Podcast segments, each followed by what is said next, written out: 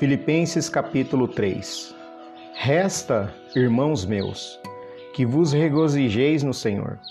Não aborreço de escrever-vos as mesmas coisas e é segurança para vós. Guardai-vos dos cães, guardai-vos dos maus obreiros, guardai-vos da circuncisão.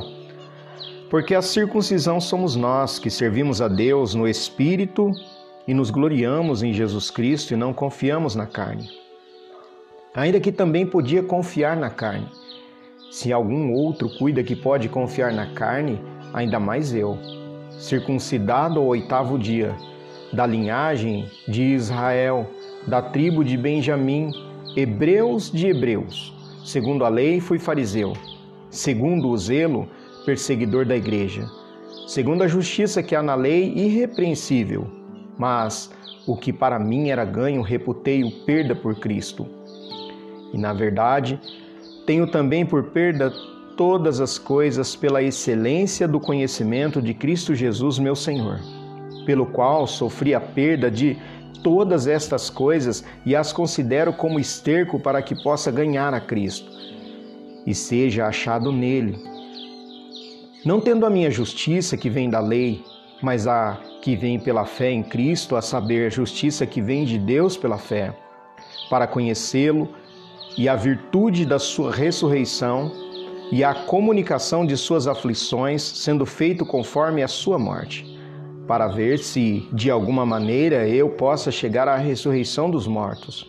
Não que já tenha alcançado que seja perfeito, mas prossigo para alcançar aquilo para o que fui também preso por Cristo Jesus. Irmãos, quanto a mim, não julgo que o haja alcançado, mas uma coisa faço, e é que, esquecendo-me das coisas que atrás ficam e avançando para as que estão diante de mim, prossigo para o alvo pelo prêmio da soberana vocação de Deus em Cristo Jesus. Pelo que todos quantos já somos perfeitos, sintamos isto mesmo. E se sentis alguma coisa de outra maneira, também Deus vos revelará. Mas, naquilo a que já chegamos, andemos segundo a mesma regra e sintamos o mesmo.